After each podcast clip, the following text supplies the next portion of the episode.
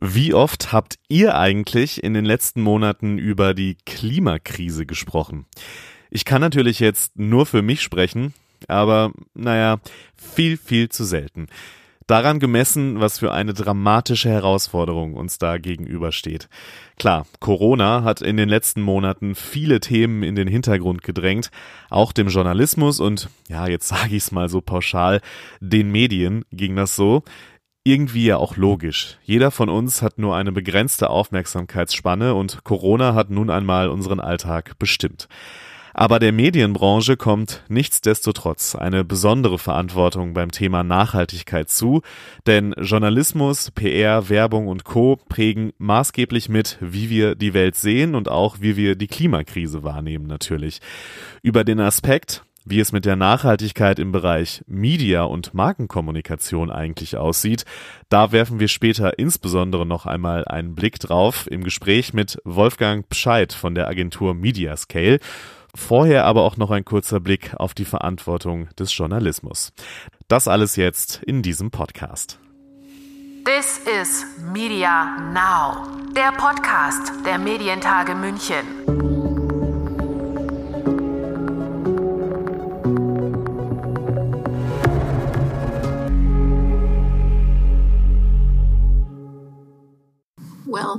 First of all, I can tell people that because I've been so long on the planet, I've been around long enough to see the change. And because I've been able to travel around the globe, I've seen the effects of climate change. I've stood in Greenland and watched the ice melting. I've seen sea levels rise so that people have to leave their island homes because they're not habitable at high tide. I've seen the terrible results of the more frequent hurricanes and typhoons. I've seen the awful length of the terrible droughts, and I've seen the wildfires and the aftermath of wildfires. So, for the very first time on record, there has been fire in the Arctic Circle, which is an absolute proof that the, the climate is rising. We're trapping the heat of the sun with our emissions of carbon dioxide, mostly from fossil fuels. Mein Name ist Lukas Schöne, aber was viel wichtiger ist, die Frau, die Sie gerade gehört haben, war Jane Goodall. Sie war bei den Medientagen 2020 zu Gast und hat dort über ihr langes Forscherleben gesprochen. Bekannt ist sie ja vor allem für ihre Arbeiten über das Verhalten von Schimpansen. Und wenn jemand mit ihrer Erfahrung, mit ihrer Verbindung zur Natur so etwas sagt zu den Veränderungen auf unserem Planeten, sollte man ja aufmerksam zuhören. Sie nutzt für ihre Botschaft natürlich auch längst diverse mediale Kanäle, ist ein Medienprofi durch und durch. Und da sind wir auch beim Thema. Die Funktion und Verantwortung der Medien. Wie umkämpft die Verbindung von Medien mit Themen wie Nachhaltigkeit, Klima und Umwelt ist, meine ich an einem kleinen, aber doch aussagekräftigen Beispiel von vor ein paar Tagen erkannt zu haben. FDP-Politiker Alexander Lambsdorff hat da getwittert, dass es ja schon einen guten öffentlich-rechtlichen Rundfunk brauche, aber dass der WDR jetzt sieben Monate vor der Bundestagswahl einen Kanal auf Instagram als Wahlkampfhilfe für die Grünen aufmache, das sei ja unglaublich. Gemeint war das Projekt Klimapunkt Neutral, mit dem der WDR die Klimakrise auf Instagram einfach verständlich, so sagt er selbst, aber vielfältig erklären will. Die Reaktionen auf Lambsdorff Tweet waren zahlreich, ja, wie erwartbar. Die einen kritisierten Lambsdorff, Klimapolitik müsse doch der Kern jeder Partei, also nicht nur der Grünen sein und die FDP entlarve sich so ja irgendwie selbst. Andere pflichteten ihm bei und überhaupt, bei den Medien arbeiten ja eh nur linksgrüne JournalistInnen. Man kennt das ja. Wer da jetzt die besseren Argumente hat, nun ja, das mag jeder selbst entscheiden. Fakt ist, auch wenn einige immer noch gerne etwas anderes behaupten, die Klimakrise ist die größte Herausforderung der Menschheit. Und es ist die Aufgabe von Medien und Journalismus, das entsprechend aufzugreifen, zu erklären und zu berichten. Oft wird das aber nach einer falschen Logik getan. Das meint zumindest der ARD-Meteorologe und Wissenschaftsjournalist Carsten Schwanke bei den Medientagen München. Auch hier wünschte ich mir manchmal, ähm, nee, nicht manchmal, sondern wesentlich häufiger, und zwar in der Breite des Journalismus, ähm, eine kritischere Berichterstattung, ähm, wenn es darum geht, ähm, die Aussagen äh, von Politikerinnen und Politikern zu äh, hinterleuchten, die zu hinterfragen und zu sagen, was ist da? Also da wird ja ganz oft zum Beispiel, ziehen sich Politiker auf sozusagen diese Arbeitsplatzsicherheit, auf gewisse Unsicherheiten zurück. Da muss man eigentlich als ähm, gebildeter, als gebildeter Journalist, der sich bereit informiert hat, sagen, stopp, diese Unsicherheit gibt es nicht. Die gibt es nicht in der Kernaussage dessen, was uns hier bevorsteht. Dass wir eine Erwärmung hinbekommen, die eins zu eins auf das Verbrennen von Kohle, Öl und Gas zurückzuführen ist und die unsere Menschheit, die unsere Natur, die unsere Lebensgrundlage hier auf der Erde wirklich an den Rand bringen kann wenn wir nicht dagegen steuern. Also hier mehr Klarheit. Und auch im journalistischen Denken. Sehr oft wird auch gerade in Deutschland, in England zum Beispiel, wird dort schon stärker umgesteuert, aber bei uns in Deutschland ähm, die journalistische Neutralität falsch verstanden. Ich erlebe es immer noch, ähm, dass Redaktionen sagen, ja, wir müssen aber journalistisch neutral auch die Gegenseite hören. Wir können uns gern, wenn ich die Gegenseite bezeichne als jemand, der vielleicht eine andere Idee hat um die CO2-Emissionen zu verringern. Darüber können wir uns gerne unterhalten. Aber bitte nicht als Gegenseite die Leugner betrachten und die auf Augenhöhe einladen. Das ist komplett falsch. Das ist so, als wenn ich ähm, 2 plus 3 gleich 5 hinterfragen würde. Das ist so, als wenn ich am Ende der Bundesliga-Saison in der Sportschau, nehmen wir mal an, die Bayern sind Meister geworden und ich lade jemanden ein, der behauptet, die Dortmunder sind Meister geworden, obwohl alle wissen, dass die Bayern das waren. Auf, auf, auf dem Niveau ähm, unterhalten wir uns. Es ist wirklich bitter. Ähm, also da erwarte ich auch, ähm, mehr Blick hinter die Zahlen und sich ein also stärkeres Informieren und kein bloßes Nachplappern von anderen. Ähm, und äh, da erwarte ich auch mal eine Diskussion über das Verständnis von journalistischer Neutralität. Und dann ist da natürlich die Frage danach, in welcher Form JournalistInnen das Thema aufgreifen. Es gibt Berichte in Magazinsendungen, Diskussionen in Talkshows, Reportagen und, und, und. Aber es bleibt eben die Frage, ob wir nicht mehr Formate, auch regelmäßige Formate, zum Beispiel mit festen Sendeplätzen brauchen. Also ich äh, bin mir äh, sicher, dass wir das brauchen. Denn es wird sämtliche Bereiche ähm, unseres Lebens beeinflussen. Es wird sämtliche Bereiche unseres Lebens herausfordern. Ähm, also ähm, angefangen äh, von der Wirtschaft hin über das normale Leben, das Arbeitsleben, ähm, äh, Landwirtschaft ähm, und, und, unsere ähm, Art und Weise, wie wir vielleicht Erholung suchen, wie wir Freizeit suchen. Vielleicht werden wir aus den heißen Gebieten flüchten und werden woanders uns hinbewegen. Also es wird uns alle, und zwar ziemlich dramatisch, beschäftigen und auch ähm, beeinflussen. Ähm, und deshalb bin ich mir sicher, dass das, was wir zurzeit erleben, dass wir zwar immer wieder mal einzelne Sendungen mit dem Thema bringen, dass wir ähm, auch mal Diskussionsrunden zu dem Thema haben, ähm, dass wird am Ende des Tages mit großer Sicherheit nicht ausreichen. Ich bin mir sicher, wir brauchen wirklich feste Sendegefäße, so wie wir Gesundheitssendungen haben, so wie wir Kochsendungen haben. Ähm, wir brauchen feste Sendegefäße, die sich mit der Komplexität dieses Themas, mit allem, was dazugehört, auseinandersetzen. Da muss ich doch mal klar machen, ähm, wir hatten im letzten Jahr im Westen Deutschlands verbreitet mehr als 41 Grad. Neue Höchsttemperaturrekorde in Deutschland. Viel schneller, als ich das noch vor wenigen Jahren gedacht habe. Vielleicht bekommen wir innerhalb der nächsten 30 Jahre bis 2050 44 oder 45 Grad in Deutschland. Temperaturen, die für uns eigentlich undenkbar sind. Die gehören irgendwie ans Mittelmeer, die gehören in den Süden Spaniens. Mit diesen Temperaturen müssen wir leben. Das heißt, wir müssen unsere Städte umgestalten. Da kommt ein auch geballter Batzen an Herausforderungen auf uns alle zu. Es kostet viel Geld. Und dafür braucht es journalistische Formate. Also ich denke schon, ähm, dass wir das benennen müssen. Ich fand zum Beispiel ganz interessant, ähm, äh, die RTL-Gruppe hat sich ja ähm, neu strukturiert unter der Führung von äh, Tanit Koch und sie hat die bisherige Wetterredaktion jetzt zum Beispiel äh, als Wetter- und Klimaredaktion bezeichnet. Das war für mich das erste Mal, dass ich das jetzt in der Medienlandschaft in Deutschland so gesehen habe. Das finde ich wirklich richtig und wegweisend. Ja, das, was er da anspricht, äh, das ist natürlich nur ein Beispiel von vielem, was sich da gerade tut. Ich habe das neue Instagram-Format vom WDR anfangs ja schon angesprochen. Dann hat der WDR in dieser Woche, in der auch der Podcast hier erscheint, eine Themenwoche zum Thema Klima. Der Bayerische Rundfunk hat vor kurzem das YouTube-Format Planet B gestartet, in dem die Folgen des Klimawandels und mögliche Lösungen gezeigt werden. Einen Podcast von Puls soll es bald auch geben zum Thema Nachhaltigkeit und so weiter und so weiter. Das waren natürlich nur ein paar Beispiele von vielen.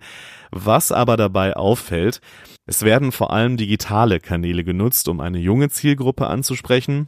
Eine Zielgruppe, die sich ja zumindest in größeren Teilen, natürlich auch nicht alle, sowieso schon mit dem Thema beschäftigen. Dass es da für die ein Angebot gibt, ist natürlich richtig und wichtig, aber wir sind irgendwie auch wieder bei dem, was Carsten Schwanke sagt. Bei festen Sendeplätzen im TV zum Beispiel, da gibt es noch Spielraum. Das war so der kurze Überblick über die Verantwortung in der Berichterstattung. Aber natürlich haben Medien auch als Unternehmen eine Verantwortung beim Thema Nachhaltigkeit und wollen das auch angehen. Bei den Medientagen im vergangenen Jahr hat Annette Kümmel das für Pro7 Sat1 mal ausgeführt, was das bedeutet. Sie ist bei dem Konzern Chief Sustainability Officer. Wir haben einen umfassenden Prozess gemacht. Wir haben Wesentlichkeitsanalyse, Stakeholder-Analyse gemacht und was meines Erachtens ganz wichtig ist, wir verstehen Nachhaltigkeit in einem ganzheitlichen Ansatz. Und in einem ganzheitlichen Ansatz heißt für uns sowohl ökologisch als auch sozial, als auch in den Compliance-Fragen. Wir haben ähm, uns die Sustainable Development Goals der Vereinten Nationen angeschaut und sehr genau analysiert, auf welche SDGs können wir denn einen wirklich elementaren und nachhaltigen Beitrag leisten und dabei auch glaubwürdig sein, weil das ist meines Erachtens einer der wichtigsten Punkte. Und wenn wir, du hast gefragt, wo sind die Schwerpunkte, wenn ich rein nur auf das Ökologische gehe und ähm, uns unsere ähm, Treibhausgasemissionen anschauen, dann sind die allergrößten Hebel natürlich das Thema Travel Management und Energieverbrauch. Und an denen setzen wir an. Da hören wir aber nicht auf. Wir haben ein gesamtes, ein komplettes Klimamaßnahmenpaket geschnürt. Und das geht natürlich auch ins Fuhrparkmanagement, in das Thema Kantinen ähm, und, und Essen, ähm, aber natürlich auch in sehr ambitionierte Ziele, was Ökostrom und Travel Management anbelangt. Und vor allem, wir haben es auch ganz wesentlich, und da haben die Kollegen aus den Sendern eine wahnsinnige Vorarbeit schon geleistet, eben im Bereich Film- und Fernsehproduktionen, wo wir mit Sauber gedreht Anfang diesen Jahres ähm, ein, ein großes Pilotprojekt aufgesetzt haben und da auch im Branchenkonsens mit vielen anderen Sendern zusammenarbeiten und die ersten tollen Ergebnisse erzielen können, wie beispielsweise bei The Masked Singer, wo wir jetzt 94 Prozent CO2 eingespart haben aufgrund der Maßnahmen, die wir ergriffen haben, allein in dieser Staffel. Da war viel drin, worüber wir jetzt dann auch noch sprechen werden, denn Nachhaltigkeit, wir haben es gerade gehört, geht natürlich viel weiter oder sollte viel weiter gehen als Ökostrom und ein paar Elektroautos.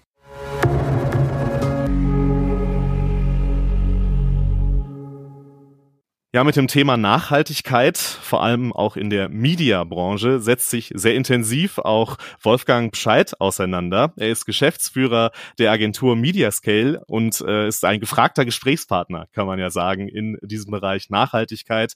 Und er ist mir jetzt zugeschaltet, was mich sehr freut. Grüß dich, Wolfgang. Hallo, Lukas. Wolfgang, Nachhaltigkeit ist ja so ein großer Begriff, äh, der gerne verwendet wird. Ähm, da versteht man ja sehr, sehr viel drunter und manche mehr in die ökologische Richtung, manche äh, auch in, in die wirtschaftliche Richtung. Was ist für dich denn Nachhaltigkeit? Was steckt da alles drin, gerade wenn man auch auf die Mediabranche schaut?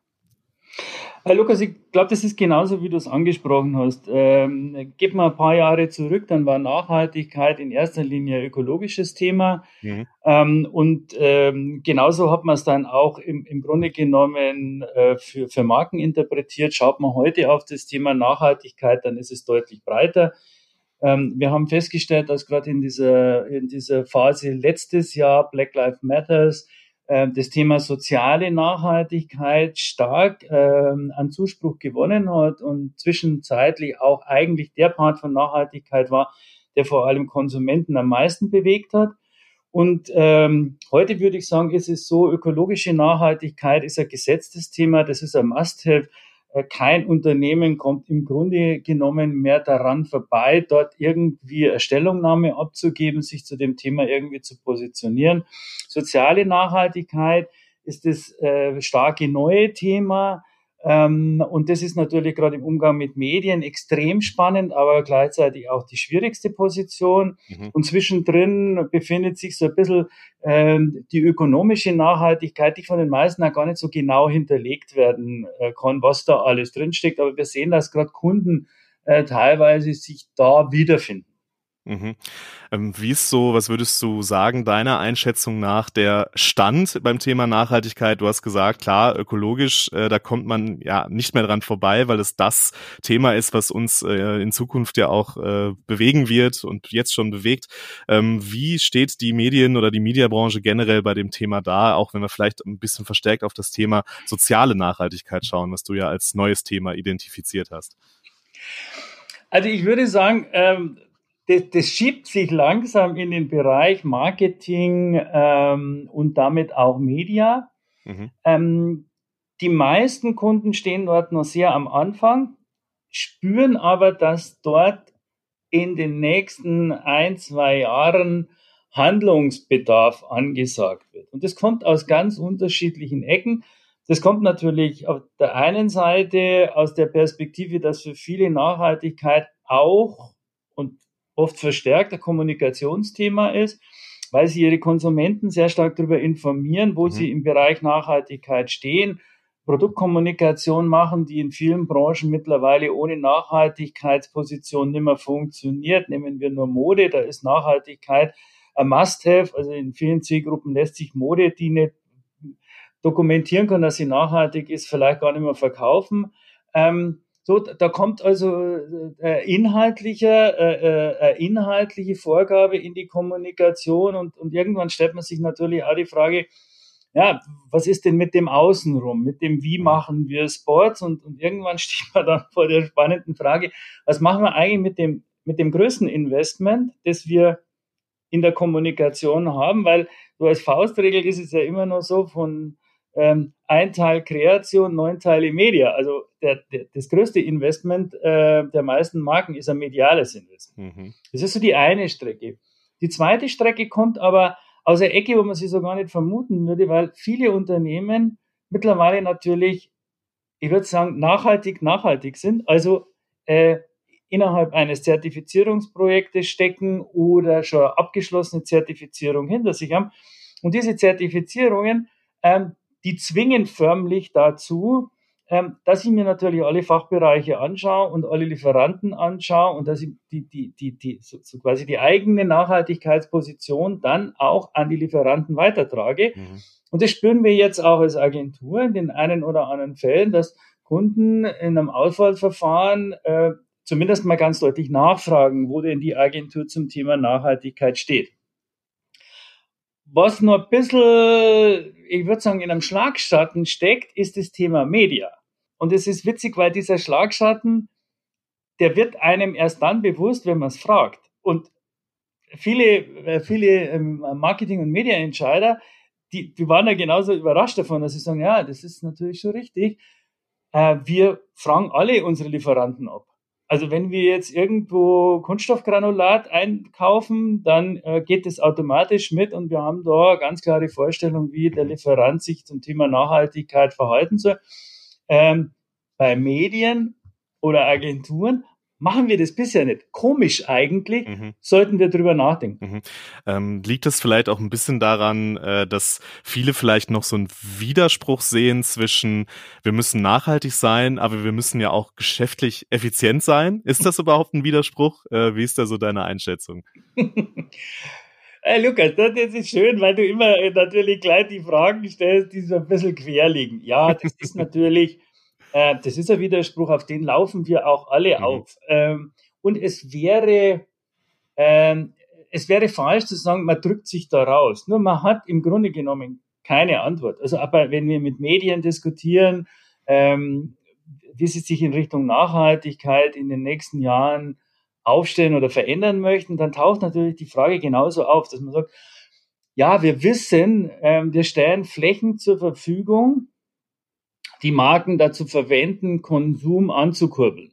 So, wer das nicht so wahrnimmt, glaube ich, ist auch naiv. Also mhm. wir wissen schon, was wir tun. Auf der anderen Seite äh, ist es gerade auf der redaktionellen Seite dann so, wenn man jetzt in Richtung nachhaltig und inhaltlich nachhaltig geht, dann muss man natürlich auch den Konsum in der heutigen Form in irgendeiner Weise mal zumindest hinterfragen und auf die Suche gehen, wie schaut denn jetzt ein nachhaltiger Konsum aus? Und ich glaube, am Ende geht es auch vielen Marken so, dass sie hier plötzlich merken, äh, sie werden ein bisschen von einem Anspruch zerrissen. Also auf der einen Seite muss ich in einem Wettbewerb äh, Konsum fördern, da, damit ich meinen Umsatz stabil halten kann, damit ich am Ende auch alles, was da in Lohn und Brot ist, weiter beschäftigen kann. Auf der anderen Seite stehe ich aber auch fest, dass Konsumenten mit dem, mit dem hohen Druck, den wir auf sie ausüben, weil das ist ja schon, also man darf sich da nicht täuschen, Kommunikation ist schon ein massiver Druck, der den mhm. Konsumenten auch in die Läden drückt. Ähm, und das empfinden teilweise Konsumenten heute auch als unangenehm, weil es da die Gespaltenheit ja auch ist.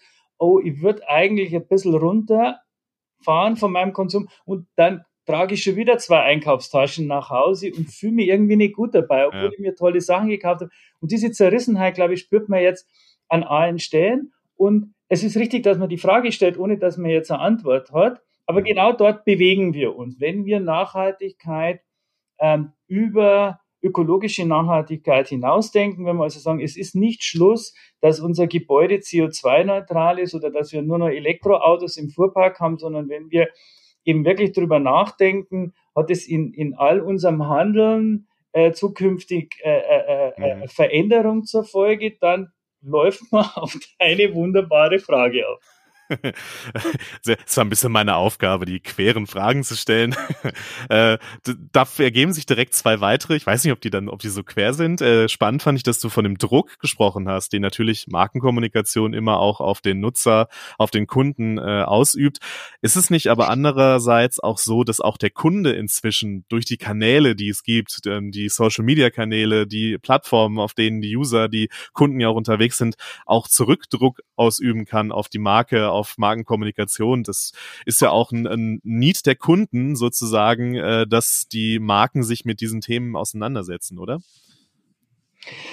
Die war nicht schwierig, die Frage, die war nur groß, also in der Antwort, weil natürlich ist es so, dass wir, ähm, und das ist für mich ein unglaublich spannender Bereich, dass mhm. wir eine zunehmende Gleichwertigkeit schaffen zwischen Marken und, und Konsumenten. Wir kommen ja aus einer Zeit, wo wir ein sehr starkes Gefälle haben, wo die meisten Marken überhöht waren, konsumiert haben, sich mit der unglaublichen Strahlkraft ausgestattet haben und der Konsument eigentlich nur die einzige Reaktion zur Verfügung hatte, zu kaufen und zu bewundern. Heute verändert sich das. Heute, deswegen glaube ich, werden wir auch zukünftig moderne Marken finden, die sich anders darstellen, die sich eher auf Augenhöhe sehen äh, und mit ihren Konsumenten in einen Dialog gehen äh, oder Teil dieser Community äh, sind. Und da, und da, wenn man da anknüpft, dann entsteht natürlich jetzt etwas, dass man sagt, ah, ich muss auch Teil der Veränderung meiner Konsumenten sein. Dann merkt man, dass der Konsument den Wunsch hat, über den Kauf oder die, die, die, die, die, über, das, über die Beziehung zu einer Marke ein ganz klares Statement zu setzen. Das zwingt jetzt auch Marken zunehmend stärker einfach mal eine Aussage zu treffen. Also die Neutralität ist keine Lösung mehr. Ich kann mich nicht zurückziehen und sagen, mit der ganzen politischen Situation habe ich nichts zu tun. Ich mache tolle Produkte und die schauen nett aus und schau doch, wie schick du da irgendwo am Strand mit meinem neuen, so. Das, das ist nicht mehr ausreichend. Mhm. Das ist eine, ist eine ganzheitliche Perspektive und dann bin ich komplett bei dir. Dann ist dieser Druck, den der Konsument auf die Marke ausübt. Aber Was bedeutet das für die äh, Markenkommunikation, für die äh, Mediaagenturen sozusagen? Muss sich da dann auch äh, da quasi im, in der Art zu arbeiten oder auch in der Haltung äh, dann auch was ändern und was muss sich da ändern? Naja, momentan haben wir eine ganz deutliche Veränderung, die eigentlich inhaltlicher Natur ist. Also wenn man jetzt mal so einen kleinen äh, Timeshift macht und zehn Jahre zurückgeht, dann würde ich sagen, war Nachhaltigkeitsbotschaft in den meisten Spots nicht vorhanden. Also mhm. Mode hat sich nicht um das Thema Marke, äh, äh, Nachhaltigkeit geschert, sondern um, bei Mode ging es darum zu zeigen, dass du hip bist und, und, und, und cool und, und weißt du dort was. So. Heute ist es ein ganz anderes Bild. Heute haben, jetzt würde ich mal sagen, sechs von zehn Modesports äh, spielen das Thema nachhaltig. Wenn ich heute in einem Laden einkaufen gehe, dann sagt mir der Verkäufer sofort, und ist übrigens nachhaltig ganz wichtig, ist nachhaltig. Also das ist durchdrungen, mhm. äh, zu wissen, dass mich das scheinbar interessiert und diese Erwähnung übrigens als, als, als Auswahlkriterium, das ist für nachhaltig. Also das sieht man, da hat sich sehr, sehr äh, viel getan. Was, und das haben wir jetzt wieder bei den neun Zehnteln, die nicht inhaltlich sind, ja, da ist es jetzt ein bisschen schwieriger. Weil natürlich ist es so, wenn man Konsumenten befragt, und das haben wir ja sehr umfänglich getan, ob ihnen das wichtig wäre, dass Marken ähm, ihre Platzierungen, also den Ort, wo sie wählen, auch nachhaltig auswählen, mhm. dann sagen die ja. Das ist ein ganz, ganz deutliches Statement. Nur, sie sehen es ja nicht. So, also man sieht ja jetzt so am Spot nicht an, ob dahinter eine, eine, nachhaltige, eine nachhaltige Planung ist oder nicht. Und dann ist es natürlich auch immer so, dort, wo ich unterwegs bin, nur dort kann ich Dinge sehen. Mhm. Äh, da fühle ich mich wohl. Also denke ich, diese Plattform passt zu mir. Also das sind ein paar so Situationen, die dieses sehr abstrakte Thema, das richtig tun im Hintergrund, für den Konsumenten ein bisschen unsichtbar macht. Und das ist auch eine ganz, ganz wichtige Aufgabenstellung. Das ist ja auch so ein Thema, ähm, was, was immer mal wieder aufkommt. Da gibt's ja dieses, äh, lässt sich drüber streiten, ob es schönes, äh, ein schönes Wort ist das Wort Greenwashing, äh, dass man sich halt vorne hinstellt und sagt, äh, wir haben jetzt diese ökologische Initiative oder du hast gerade auch Zertifikate angesprochen, äh, die man bekommt und, und äh, aber andere Entscheidungen oder andere Teile des Unternehmens sich halt äh, dann irgendwie nicht mehr drum scheren und da wird dann, äh, um es mal salopp zu sagen, da wird dann das harte Business gemacht gemacht, ohne diesen ganzen Quatsch, natürlich in Anführungszeichen. Ähm, wäre das dann, was du gerade beschrieben hast, also auch eine Möglichkeit, dem so ein bisschen entgegenzuwirken? Also das, was du angesprochen hast, das gibt es natürlich. Und äh, es, es, es, gibt auch ein wunderbares Statement, äh, es ist nett, wenn man sich anschaut, äh, dass viele Unternehmen und Marken ihre Nachhaltigkeitsprojekte in der Kommunikationsabteilung platzieren. Mhm das ist so ein bisschen, ich glaube, ich beschreibt das ganz gut. Ich denke aber, dass das vor allem am Anfang als schnelle Reaktion auf ein sich zunehmend veränderndes äh, Konsumverhalten war. Heute begeben sich die meisten großen Unternehmen auf eine Reise, die eben irgendwann zur Zertifizierung führt. So, und eine Zertifizierung ist jetzt ein anderer Schnack. Eine mhm. Zertifizierung gibt ganz klare Vorgaben. Das mache ich in der Regel auch mit einem professionellen Beratungsunternehmen. Ähm, das, das, so, das kann ich jetzt mehr oder weniger granular machen. Aber wir sehen auch an Medienhäusern, die in einem Zertifizierungsprojekt stecken, dass das wirklich so ist, dass es am Ende dazu führt, dass man äh, jeden Stein umdreht und alle Abteilungen durchgeht und wirklich schaut, je nachdem, was man sich jetzt für Zielsetzungen gegeben hat, es kann ja sein, dass das Unternehmen sagt, wir konzentrieren uns ausschließlich auf ökologische äh, Maßnahmen. Aber auch das ist nicht mehr äh, so die Regel. Die, die, meisten Unternehmen orientieren sich hier an den, an den UN-Segmentierungen mhm. und Zielsetzungen. Da sind natürlich alle drei Felder abgebildet und dann merkt man, da schaut man sich Arbeitsverträge an und da schaut man sich Besetzungslogiken, da gibt man aber auch inhaltlich rein. Ähm, und das führt dann zu, dass, das, dass das schon substanzieller wird. Mhm. Auf der anderen Seite ist es so, dass leider Gottes oder Gott sei Dank, also wir, wir beide sind ja eher auf der Gott sei Dank Seite, ja. der Konsument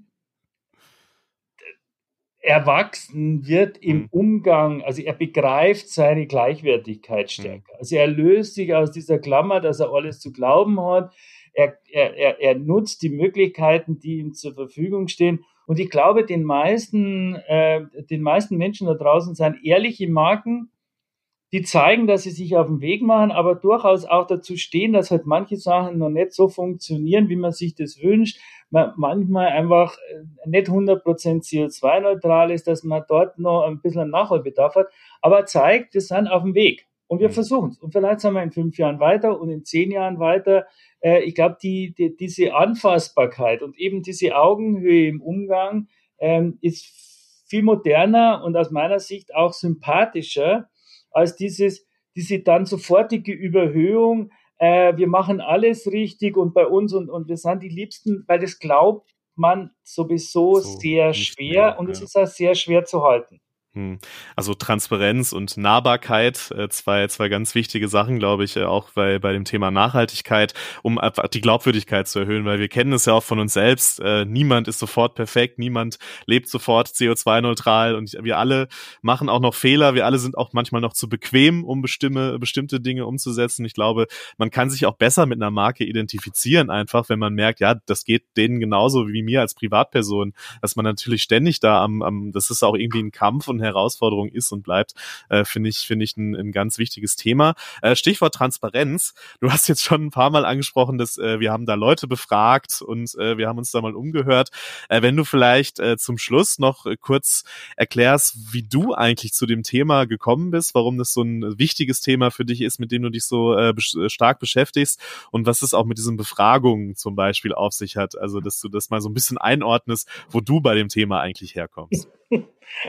Okay, also äh, entstanden, äh, entstanden ist die Idee aus zwei Seiten. Die eine Seite ist natürlich die, die ganze Nachhaltigkeitsinitiative innerhalb der Serviceplangruppe. Da ist viel dabei. Da geht es natürlich auch um das ganze CO2-Thema. Äh, und wir sind ja CO2-neutral äh, in den meisten Standorten. Ich glaube mittlerweile in allen europäischen Standorten. Mhm. Und da ist natürlich auch sehr viel mit äh, Diversity äh, drin. Aber irgendwann stellt man sich natürlich die Frage, gut, man kann jetzt alles außenrum machen und ich kann das, die Gebäudetechnologie und, und den Fuhrpark, aber wie schaut es denn eigentlich mit dem eigenen Tun aus? Also mhm. wir sind eine Agentur und ja, das ist natürlich was anderes, wenn jetzt Unternehmen wirklich über ihre eigenen Produkte nachdenken. Und deswegen stand dann die Frage im Raum, was ist eigentlich mit, mit unserem Thema, mit unserer Planungsleistung, natürlich auch mit unserer Auswahlleistung, ähm, geht das. So.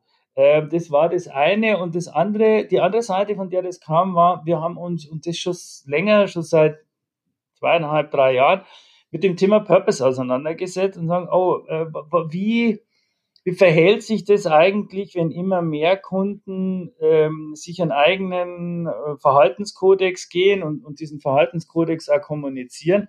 Hat der Relevanz für unser Tun? Also müssen wir das so interpretieren, dass ein Unternehmen mit so einem Verhaltenskodex, dass der automatisch einen Abstrahleffekt hat, der äh, so quasi Briefing-Bestandteil mhm. ist und so.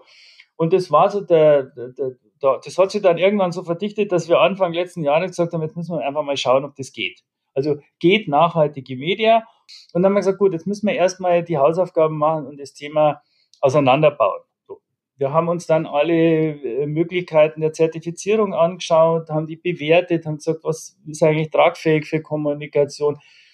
Wie sind eigentlich Unternehmen, wie stark sind Unternehmen zertifiziert? Welche Zertifizierungsmodelle wählen sie da? Wie greift es im Kommunikationsbereich? Wie schaut es bei Medien aus? Also wir haben da sehr viel Recherche gemacht und wir haben natürlich unter anderem auch alle befragt, die da irgendwie ähm, Aktien drin haben. Also wir haben uns Konsumenten angeschaut, und eine relativ breite Konsumentenbefragung gemacht.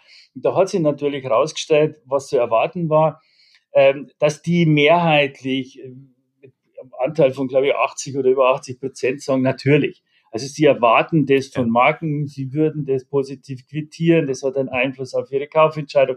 So, da haben wir es erwartet.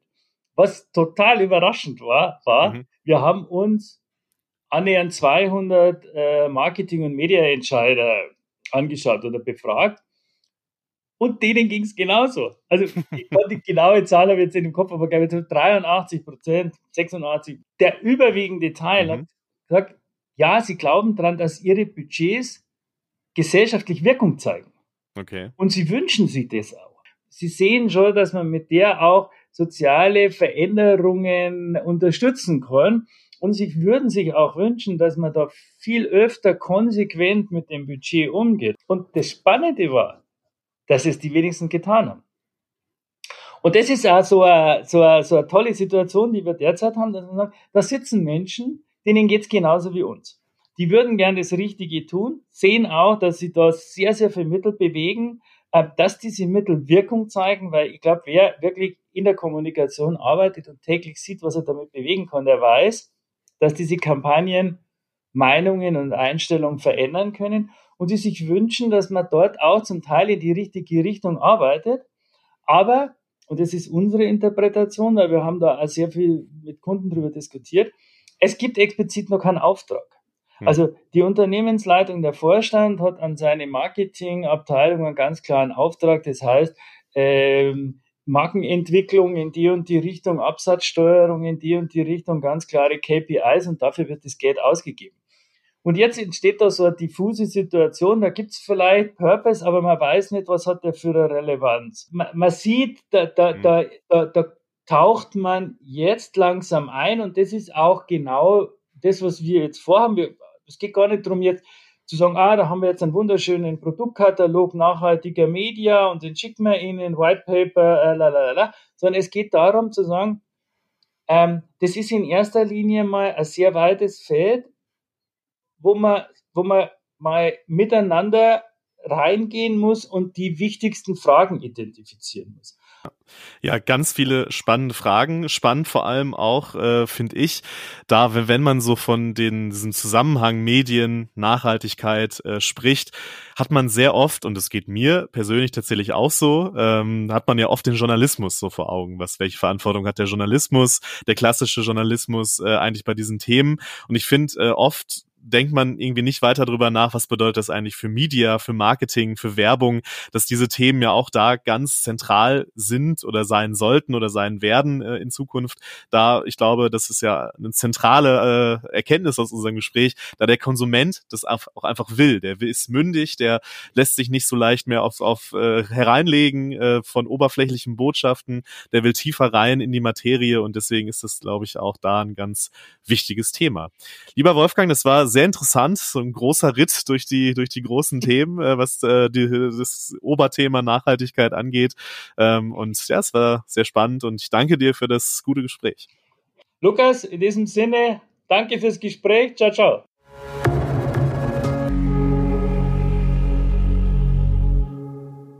Zum Schluss darf ich euch, die ihr hier zuhört, noch ein Event ans Herz legen.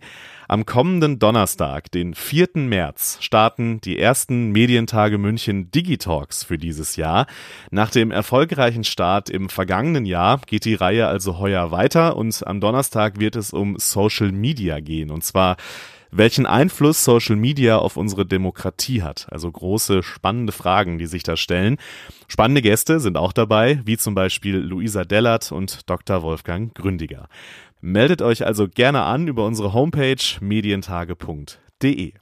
Von mir war es das an dieser Stelle. Machen Sie es gut. This is Media Now, der Podcast der Medientage München.